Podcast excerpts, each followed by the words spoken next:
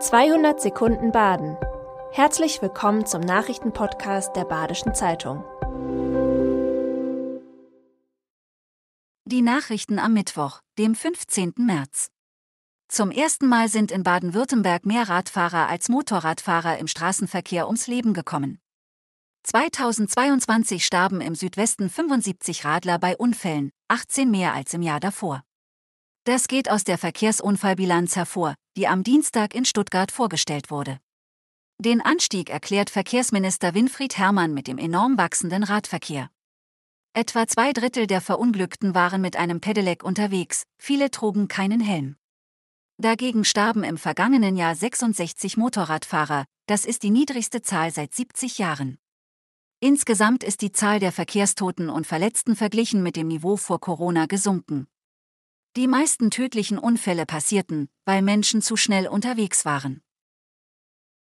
Der Freiburger Hauptbahnhof soll nun doch erst ab Ende 2026 barrierefrei umgebaut werden.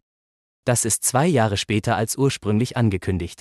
Eine Vorlage für einen Zeit- und Kostenplan für den Umbau wird heute im gemeinderätlichen Mobilitätsausschuss beraten. Insgesamt rund 19 Millionen Euro soll das Unterfangen kosten, die Stadt Freiburg beteiligt sich mit 2 Millionen daran. Um den Bahnhof barrierefrei zu machen, sollen in der nördlichen Unterführung neue Aufzüge gebaut werden. Die Unterführung soll zudem Richtung Stühlinger erweitert werden. Außerdem werden die Bahnsteighöhen angepasst und mehrere Bahnsteige neu überdacht. Ein Fall von Vogelgrippe in Hinterzarten wurde gestern vom Veterinäramt bestätigt. Ein Hühnerhalter hatte dort zwölf tote Hennen in seinem Stall gefunden. Für den Ausbruch der Geflügelpest waren wohl Wildenten verantwortlich. Alle Geflügelhalter unter anderem aus dem Hochschwarzwald und dem Dreisamtal müssen ihre Tiere nun im geschlossenen Stall unterbringen. Das hat das Landratsamt Breisgau-Hochschwarzwald verfügt.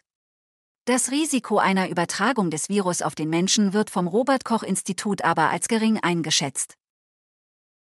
Die tödlichen Schüsse auf Schwäne bei Schwörstadt bleiben ohne juristische Folgen. Um den Jahreswechsel erlegte ein Jäger dort mehrere Schwäne. Jetzt hat die Staatsanwaltschaft die Ermittlungen gegen ihn eingestellt. Der von Tierschützern angezeigte Jäger hat nach Ansicht der Behörde keine Wilderei oder Verstöße gegen das Jagd- oder Tierschutzgesetz begangen. Das Jagdrecht erlaubt explizit den Abschuss von Höckerschwänen außerhalb der Schonzeit, die Schwanpopulation in Baden-Württemberg ist stabil. Die Tierschützer vom Tierschutzverein Rheinfelden zeigen sich entsetzt. Sie fordern eine Wiederaufnahme der Ermittlungen.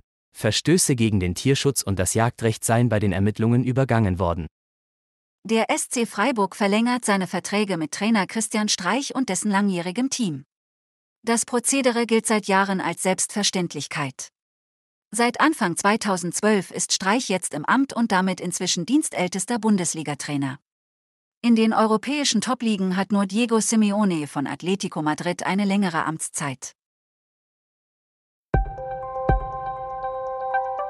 Das war 200 Sekunden Baden Immer montags bis freitags ab 6.30 Uhr. Aktuelle Nachrichten rund um die Uhr gibt's auf der Website der Badischen Zeitung badische-zeitung.de.